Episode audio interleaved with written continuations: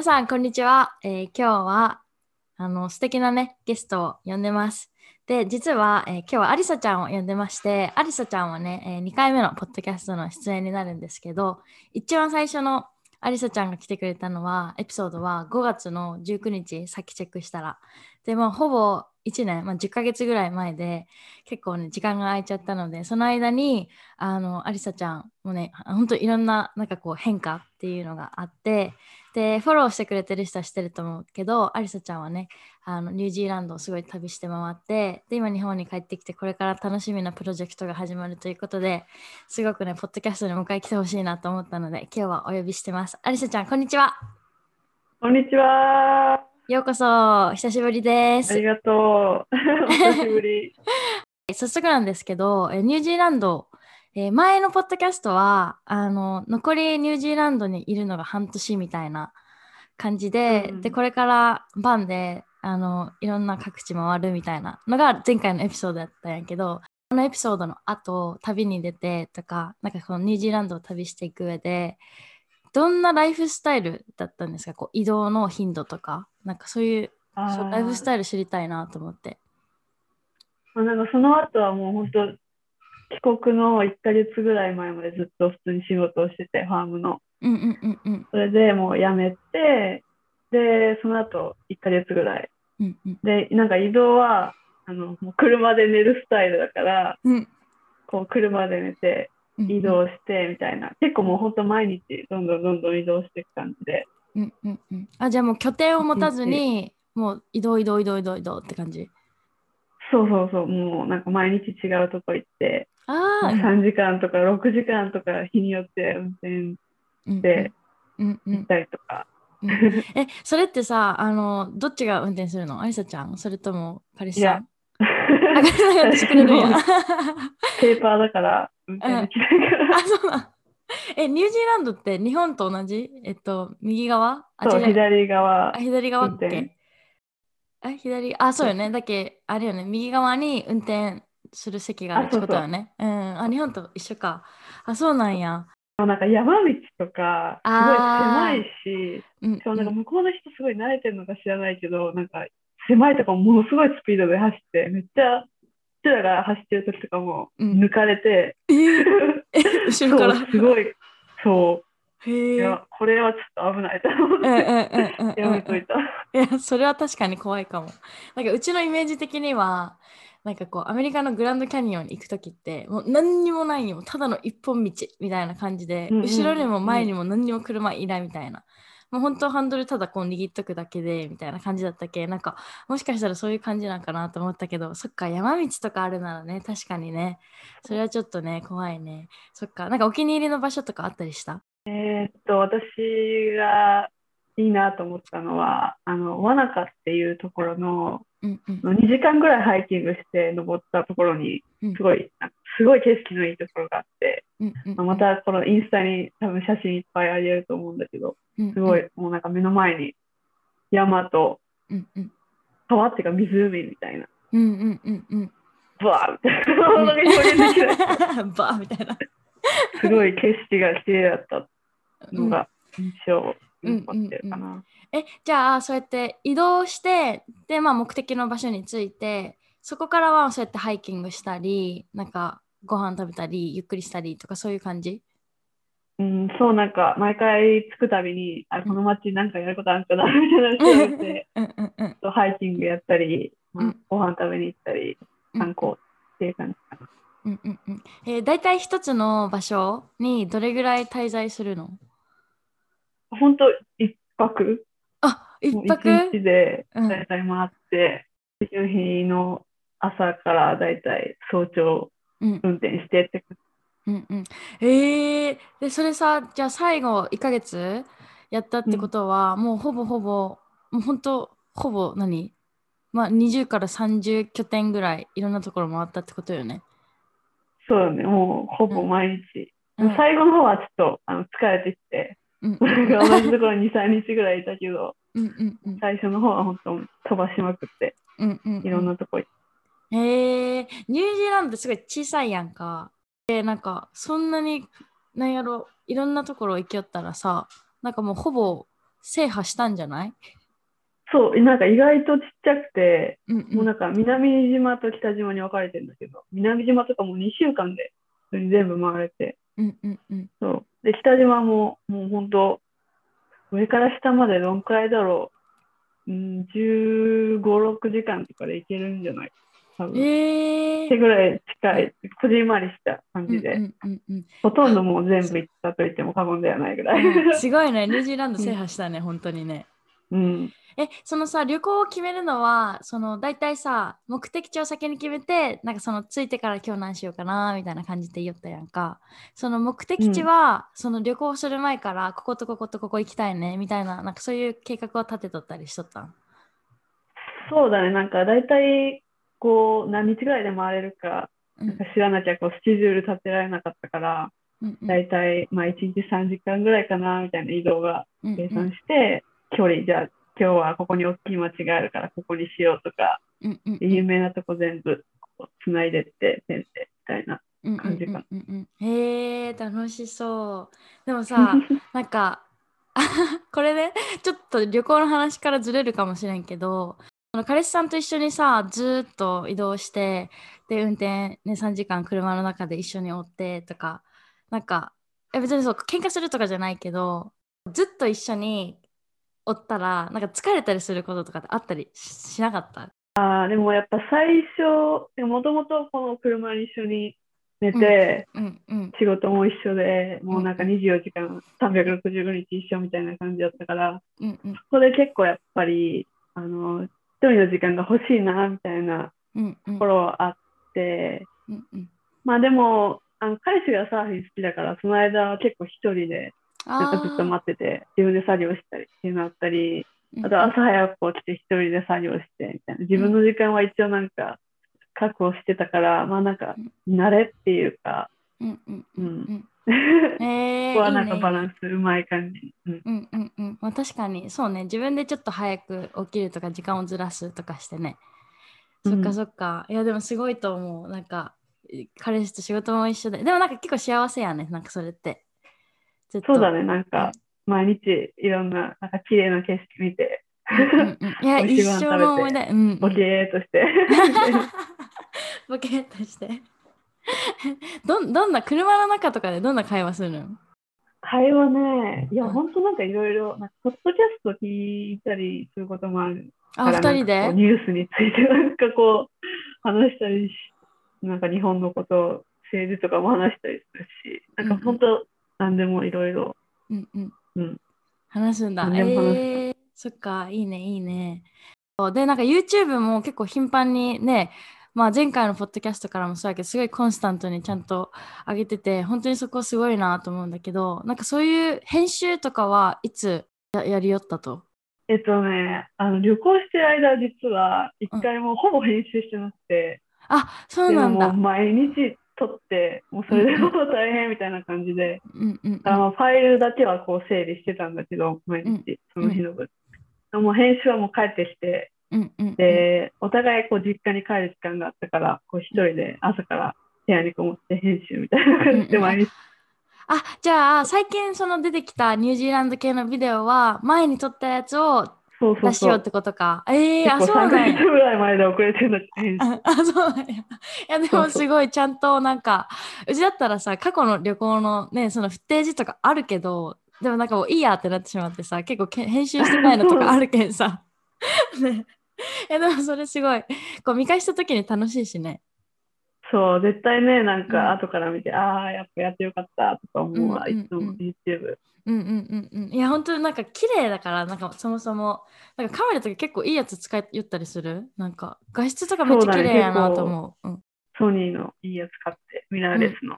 うんうん、えそのさ旅行するときはいつもどっちがカメラをなんか基本的には持ってこう映すタイプ？うーん、でもは本当に半々くらい。あそうなんだ。なんか両方やっぱ映したいから、うんうんううん。ん、半々かな、持ってるの。うんうんへえ素敵。なんか憧れるこうカップルでなんかこういろんなところ旅行行ってで一緒にコンテンツ作ってみたいなのはすごいなんかうちもゆくゆくはねこのコロナ終わったらしたいなと思っててそう彼氏と一緒にいっぱい旅行してそうただうちの彼氏結構ねあのカメラ映りた映りたくないけんさ俺は持つだけとか言うけどそう。うちしか映らん多分そう。でもなんかこう2人で一緒にこうねいろんなところ旅行するのはねいつもいいなっていうよりけんそうコロナ終わったら。えっとそのニュージーランドから日本に帰ってくる時はなんかやっぱ PCR 検査とか受けないかんかった？そうなんかあの陰性証明が必要で入国に。72時間前のその直近のをなんか検査予約して、うんうん、それは日本に帰ってくる日本人でもあの証明がいるんや。そう、なんか私たちが帰ってくる直前になんかいきなり厳しくなって、外国人も入れませんみたいになった時だったから、そう、それで全員あの陰性証明いりますみたいに言われて。えー、そっか。え、じゃあさ、その出発72時間以来にニュージーランドのどっか病院に行って検査してもらってってことよね。そうそうそう。やってて。えー、そっか。自費で。え、そっか、それも、え、高かった？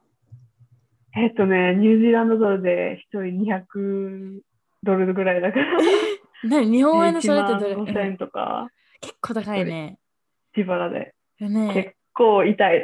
よね。でさ、日本帰ってきたら帰ってきたで、何？だってあの、あれよね、空港からさ、公共のなんか交通機関使っちゃダメやけんさ、なんかそうそれがもう本当大変でうんうん、で結局、まあ、私のあの家が、まあ、成田から車で30分ぐらいだから、うん、で妹にあのあの車持ってきてもらって大阪まであの運転して 大阪で隔離したみたいな感じなんだけど。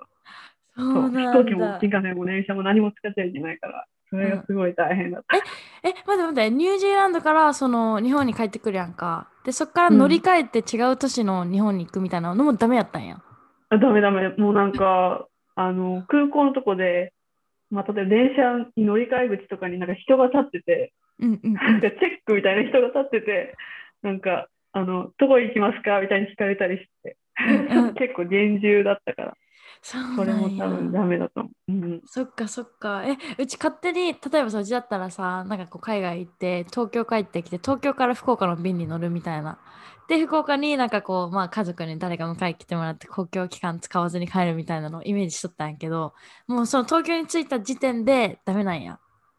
そう。い。やそれ結構なんか現実的じゃないよねそう、本当に、だから本当にもう地方に実家があるとか、うん、そういう人はもうホテル取って、で、ホテルもなんかもう2週間ぐらい全部取らなきゃいけないから、そうよね。10万ぐらいかかっちゃったりして、本当大変な人はすごい大変だったと思う。えー、マジか。マジか。うん、そっか。えー、意外と厳しいんや。それでも一時続きそうよね、まだね。そうだね。ね大変。えー、そっか。だって大阪までいいすごいな。でそこから2週間あの自主隔離みたいなして、うん、でそこからやっとこうフリーって感じ？そうだね。ね2月半ばぐらいまで隔離して。うんうん、え日本に帰ってくるのはどれぐらいぶりだった？え本当1年半とか。あ1年半だ。えー、そっか。なんかな何が嬉しかった？日本に帰ってきて。やっぱご飯が美味しい。ご飯が美味しい。もう最初のもう1週間はもう3回か4回ぐらい寿司行った。そうだね。え、ニュージーランドって何？何？お寿司とかってそんな？なんかこう食べれんかったりするの？なんかこう自然がいっぱいあるイメージやけど自然っていうか魚がいっぱい食べれそうなイメージやけどいややっぱなんか魚もあるけど、白身魚とかばっかりで、もう全然ネタになるようなやつはなくて、まあ、お寿司もやっぱ海外の値段で高いし、うんうん、だから4ドルとかするし、うんうん、やっぱこの安さでこのクオリティはやっぱどこの国にもないなと思って。ねなんかもう回転寿司とかうちいまだにワクワクするもんね。なんか行ったら そう。なんで回転寿司にラーメンがある？みたいな。とりあえず食べとこう。みたいなすごい充実してる。すごい。デザートとかすごくない？そうすごい、ね、めちゃめちゃ本格的でさ感動する、ねすごい安いしね。確かにうん。食べ物はね、なんかおふ温泉とかは行った？温泉はまだ行けてないかあ、そうなんな。やっだぱ。どっか違うとこ行かなきゃいけないから、ちょっとやっぱ行きづらいっていうか。うんうんうんうん、そうね。へえそっかそっか。じゃあ日本に帰ってきてちょうど1ヶ月ぐらいかな。じゃあ1そうだねヶ月ちょいぐらいよね。そのぐらいかな。うん。そっかそっか。へえ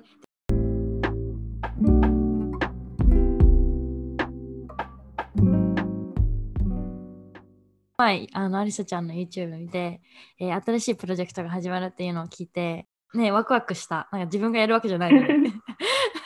その、なんかプロジェクトっていうのが、えーフードトラックをするんよね。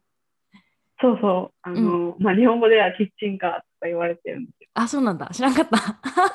ど、まあ、いろいろ、なんかでも、こう、トラックに、うんまあ、キッチンがあって、そこで、うんうんね、用意して売るみたいな感じ。うんうん。移動しながらよね。そうそうそうえ。、その、まずそもそもフードトラック、まあ、キッチンカーのアイデアは、なんかどこから出てきたん？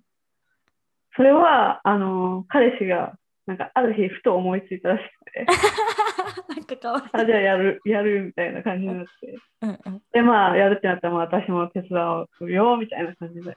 うんうんうんうん。えで、えっと、売るもの？売るものっていうか、その出すものが、何だったっけ？ベジーバーガーとかだったっけ？そうそう、ベジーバーガー、うん。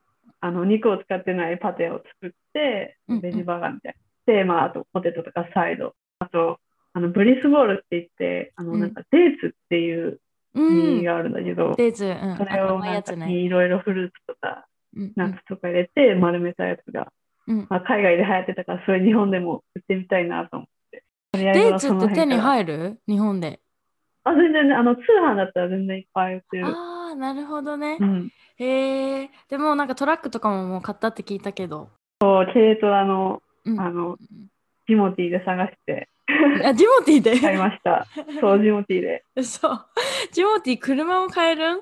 あの ジ、モティー買える。え多分このエピソード聞聞いとる人、多分ジモティーわからない人いるかもしれんけど、ジモティーってなんかこう、アプリをね、こう地元の中で、ね、なんかこう、いらないもの、いらないものっていうかね、自分がもう使わなくなったけど、まだ使えるものを、まあ、地元のなんかこう同じ、その、なんていうの、コミュニティ内でね、売り買いするみたいなね、そういったアプリで。メルカリの地方版みたいなあー、感じ。そうそうそうそうそうそうそう。うちも今あの使いよるデスク、ジモティーで買ったもんね。あ、えでも、うん、ほんと穴場よね。すごいいいもうのんとか、なんかうちとかだったら、この IKEA のすごいでっかい丸テーブルと、椅子4つぐらいついとって、結構可愛い感じの。えー多分 IKEA で買ったら、総額多分8、9万とかするけど、うんジモティー結構で、うん、そう、ジモティーで買ったら8000円やった。そう、十分。高い安いえ めっちゃ安い。そう、だけうち結構ジモティー使うんよね。福岡でも。ああ、そそうだけど、車買えるのは知らんかったわ。えー、で、ジモティーでじゃあ車買って、え、うんそのさ、車を、車にはもうキッチンがついとるん？それともこれから自分たちでつけるん？と、まあ、軽トラの荷台が箱になってるみたいな感じで、なんか箱の外側あって、で、うん。まあ、まあ、電気とかはついてて、コンセントみたいなのはあって、で、まあ、中は空っぽであのもらったから、そこにまあ冷蔵庫とか、鉄板とか入れたりしようかなと思って。あ、じゃあ今からそうやってあの、何作っていく感じ？そのフードそうだね、なんか、こう、外色塗ったり。そういうのはなんかどうやってこうもう YouTube で調べてやっていく感じ？そうだね、YouTube とか、YouTube 結構でも、やってる人いて、キッチンカーのあ、ルそうなんだ。うん。結構参考になったり、あとなんか、インスピレーションは Pinterest とか使って、うんこんな見た目にしたいな、みたいなうんうんうん感じ。うんうん。そういうのはもうアリサちゃん担当デザインは？そうだね、やっぱ、もうインスタ映え大事やろって感じ。そうやね。見た目ちょっと重視していこうかな、みうんうんうんうん。えー、移動しながらそのやっていく予定？まあ、最初は、やっぱなんか、あの、まあ、日本ってこう、許可とか、うん。すごいルールがいっぱいあって、うんなんかすごい大変だから、なんか保健所によって、うん。あの、ルールが違って、規制が違ったりとかするから、へー。うん。あまあまずはこの大阪付近でうん。保健所の許可もらって、うん。それでちょっと、なんか固定の場所、なんかできそうなあのところがあって、知り合いのところに。うんうんまあそこでちょっとしばらくはうんうんこう安定するまではやろうかなって。ああね、じゃあ最初はその一つの拠点にいて、で、それで売売り始めて。ああ、なるほどね。いや、なんかそのさ、例えばこれから移動するってなった時に、その仕入れるけど住所がどんどん変わるけんさ、なんかそういうのとかどうなるんやかと思ったけど、でもまあ最初は一つの拠点なら確かに、まあ、始めやすいかもね。うん後々考えようかな。えー、そっか、えーめっちゃ行きたい。大阪？大阪の何市になるん？えまだ、あの、本当何も決めてないけど、あ、そこはまだ決めてないんだ。そうだね。大体まあ大阪の、まあ、田舎の方、ちょっと田舎の方かなっていう。へえー、なんか彼氏さんがなんでそのフードトラックをしようと思ったっていうこのアイデアのなんか出どころめっちゃ気になるね。どうなの？でも、あの、一応なんか調理師免許持ってて、えー、うん、そうなんだ。そうずっとなんか飲食で働いてて、うんで、彼氏がなんか、あの、オーストラリアでワーホリした時も、なんかレストランで働いてメニュー一から考えたりとかした経験があったらしくて、うんうん。そう、そういうのもあって、あ、じゃあそれでね。ついたんじゃないかなって思うけど。うんうんうん。でもなんか最初はアリサちゃんがフードトラックするってやった時、あの聞いた時にね、うちすごい、あ、ぽいって思って、なんか、うん、めっちゃぽいって思った。なんかこう、ね、もちろん日本に帰ってきて何するんやろうとは思いよったけど、でもなんかそのフードトラックをするって聞いて、そう、まずぽいって思ったのと、なんかやっぱり、その、こう、結構さ、留学から帰ってきて、で、なんか働く人って多いやんか、うちもそうやけど、ででもなんかそこでちょっとこう自分たちで面白いプロジェクトを作って始めるっていうのはなんかすごいこう斬新ねそのそもそもキッチンカーっていうアイデアがすごい斬新やなって思ったしなんかそのいきなり帰ってきてでよしそれに向けてはいもう早速トラック買ってみたいな。だって実際まだ1ヶ月半しか経ってないのによ企画して。もうトラック買ったってうちめっちゃスピーディーやなって思ったんよ。そうなんかそれはすごい素敵だなって思ったしそうなんかこうアリサちゃんと彼氏さんなんかすごい2人がやってそうなことだなって思って。なんだろうこうアイデア何かしらこれちょっとやりたいねみたいななった時に結構たくさんの人がさなんかこういろいろ考えていやでもちょっと難しそうやなとか、なかなか多分こう実際に行動として起こしていくことって難しいと思っててなんかそういった人人に向けてこうアリサちゃんなりになんかこう、まあ、アドバイスって言ったらあれだけどでもなんか多分アリサちゃんもなんかこうメッセージもらうと思うんよ。なんかどうやったらそういうね目標とか夢に向かってアクション取れますか？とか。なんかそういう人たちに向けてなんかこう伝えたいっていうかなんかアドバイスとかってあったりする？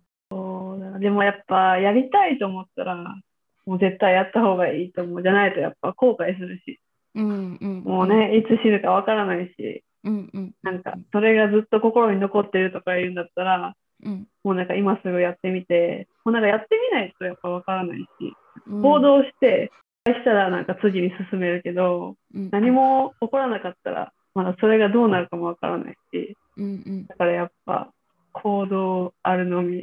結局はね結局はね。そう、結局なんかそれにたどり着いたかな、結う論。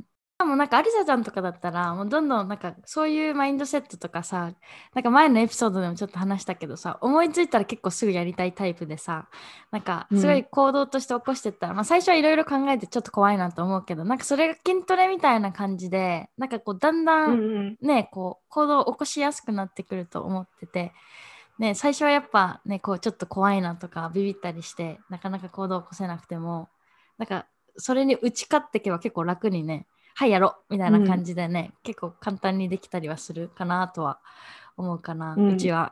でも本当に筋トレだと思う。なんうんか昔より絶対行動をするの早くなったし、うんうんもうなんか無駄な考え、無駄に考えることがなくなったと思うんうんうんうんうんなんかもう思いついたらはいやろみたいな。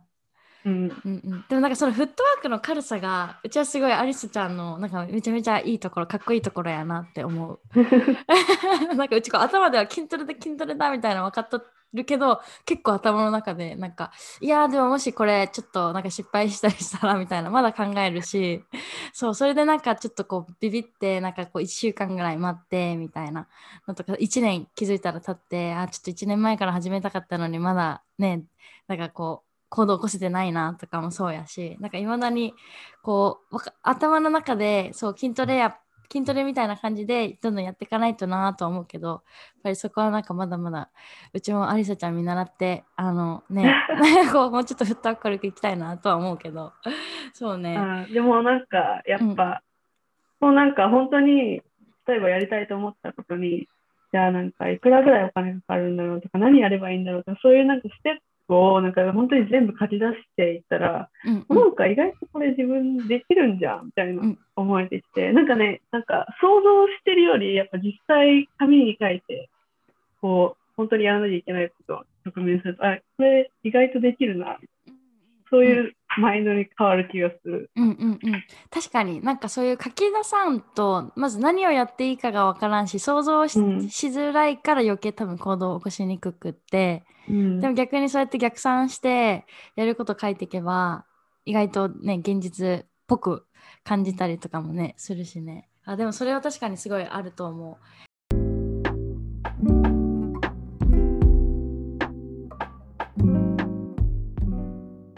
ちゃんはなんかもう一つそのなんかうちが気になっとったことでなんかすごい本を読ん読んでる？すごく。なんか今年に入ってなんかすごいまあ YouTube でもね話しよったけどめっちゃ本読んでるなと思っててすごい素敵だなと思うんやけどこの本についてアリサちゃんと本についてなんか知りたいなと思って。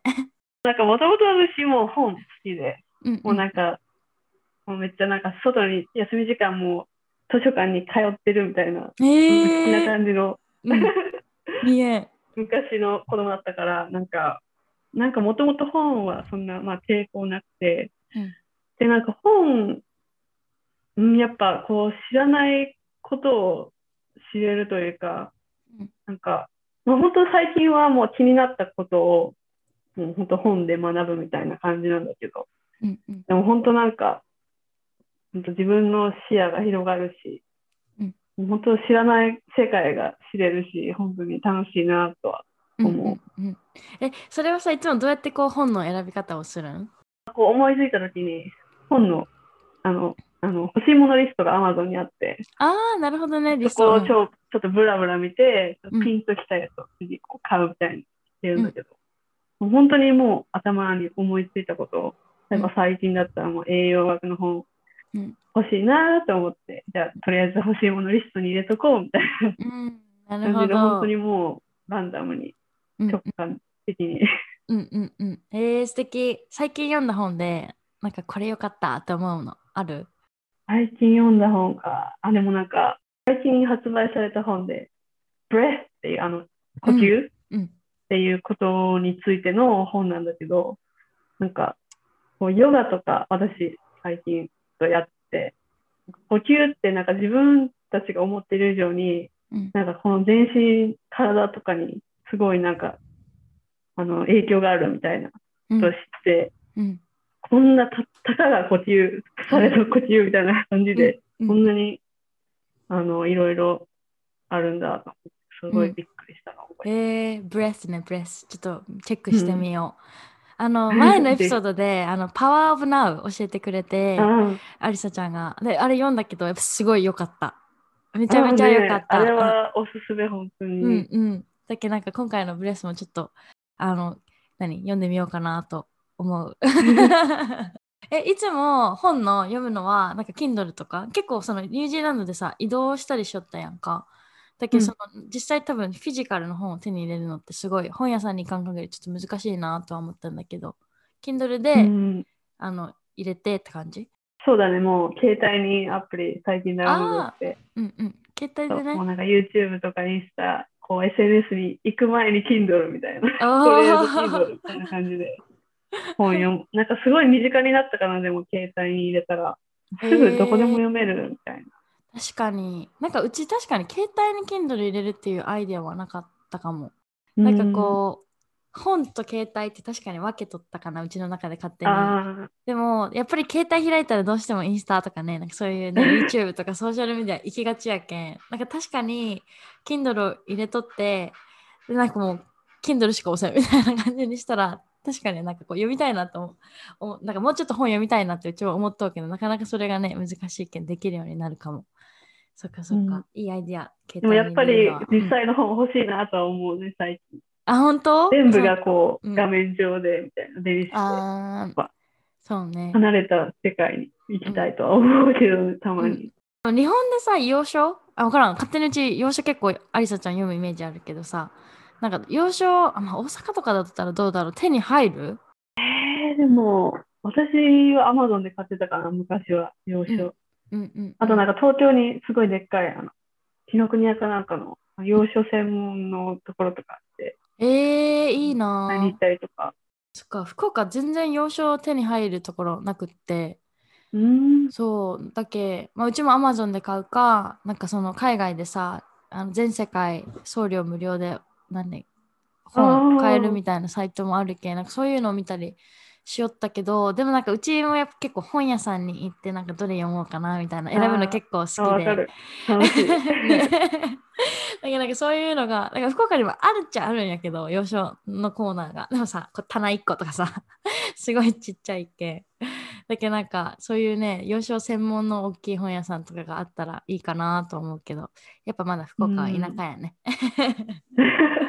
まだまだ聞きたいことたくさんあるんだけど、ずっと一時日本の予定？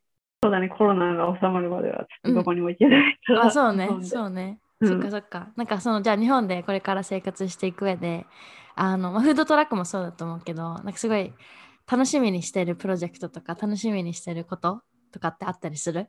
でも本当、フードトラック、キッチンカー、本当どうなるかもう全然もうわからないから、うん。本当まあ失敗するかもわかんないし、うんできるかもわかんないし、うんうんうん。それはすごい楽しみでもある。それもさ、毎日毎日もうトラックの改造とか、なんか最近のライフスタイルってどんな感じ？日本帰ってきて。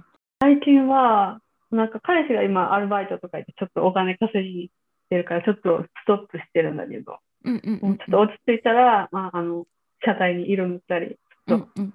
進めようかなとは思ってるんだけど、ゴールデンウィーク前ぐらいには始めたいな、みたいおー、あ、じゃあもう実、あ、じゃあ来月ぐらいから、来月さ来月ぐらいで、もう実際にトラック改造してって、な。うん。おー、つい売りに、始めたいなとは。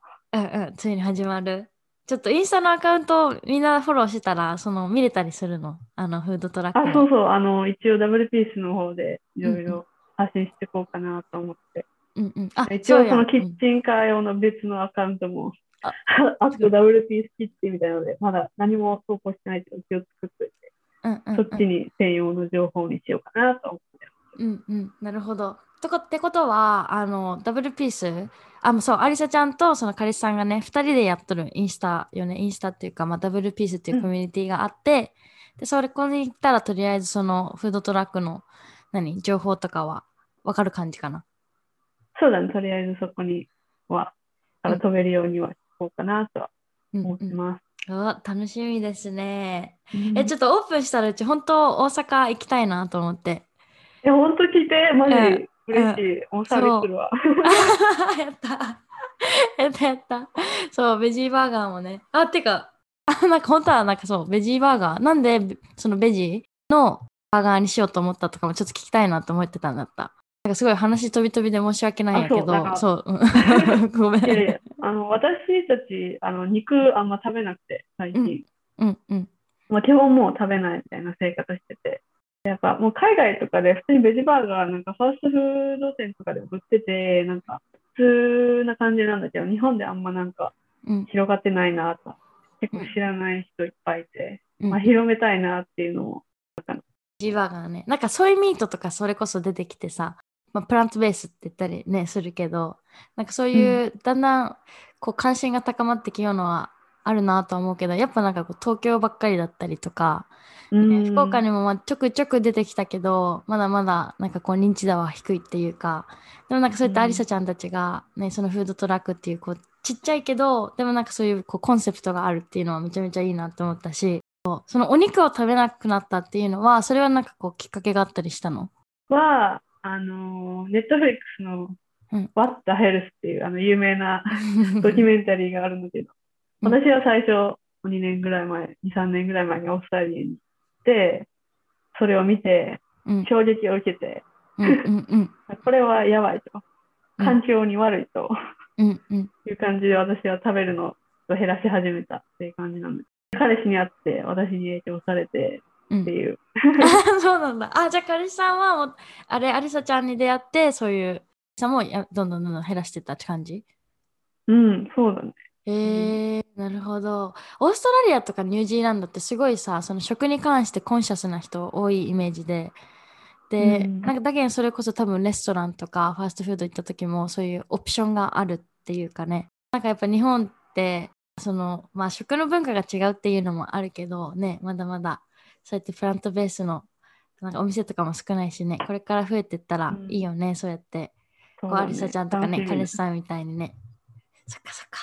えー、楽しみ。なんかはい。あのというわけでこのねポッドキャスト聞いてる人もアリサちゃんと彼氏さんのあのダブルピースをねぜひぜひフォローしてあのフードトラックのねあの完成する感じとかもなんかうちそのなんていうの制作裏側みたいなのめっちゃ好きなんよ見るのが。そのそれは YouTube に上げる予定なの。あ本当やった。じゃあそれをチェックします。そうトラック立ててるよ様子とかね。そっか。なんかゆくゆくはそういうこう移動転々としていきあのしていきたい感じ？そうだね。でもなんか彼氏が言ってるのは、千葉の南の方でうん。海辺でサーフィンしながら、うん。こう営業みたいな、やりたいなとは言ってる。うんうんうん。あ素どっか敵海の近くでやれたら。いいね、まあ、そんな感じでなんかこうアリサちゃんと彼氏さんなんか本当ダブルピースらしいライフスタイルっていうのがなんかうち想像つくめちゃめちゃ。なんか見ててインスピレーション受けるなんかインスパイアされるし、うん。うん、なんかその姿かっこいいなと思うし素敵だなと思うのでこれからも頑張ってねありがとうございます。はい。そういうわけで、えー 今日はアリサちゃんにね、来ていただきました。あの、まだまだね、聞きたいことめちゃめちゃあるんですけど、本当に多分、ポッドキャスト終わらなくなるけん。ここら辺で多分一旦締めたいと思います。はい。で、いつもながら、いつもながら、いつも通り、あの、アリサちゃんの、まあ、インスタとか、あとダブルピースのインスタとか、YouTube とかね、あの、リンク系は全部、ノート欄にね、貼ってるので、はい。ぜひ皆さん、go check it out. はい。そういうわけで、アリサちゃんありがとうございました。ありがとう。ありはがとうーい。。ではまた。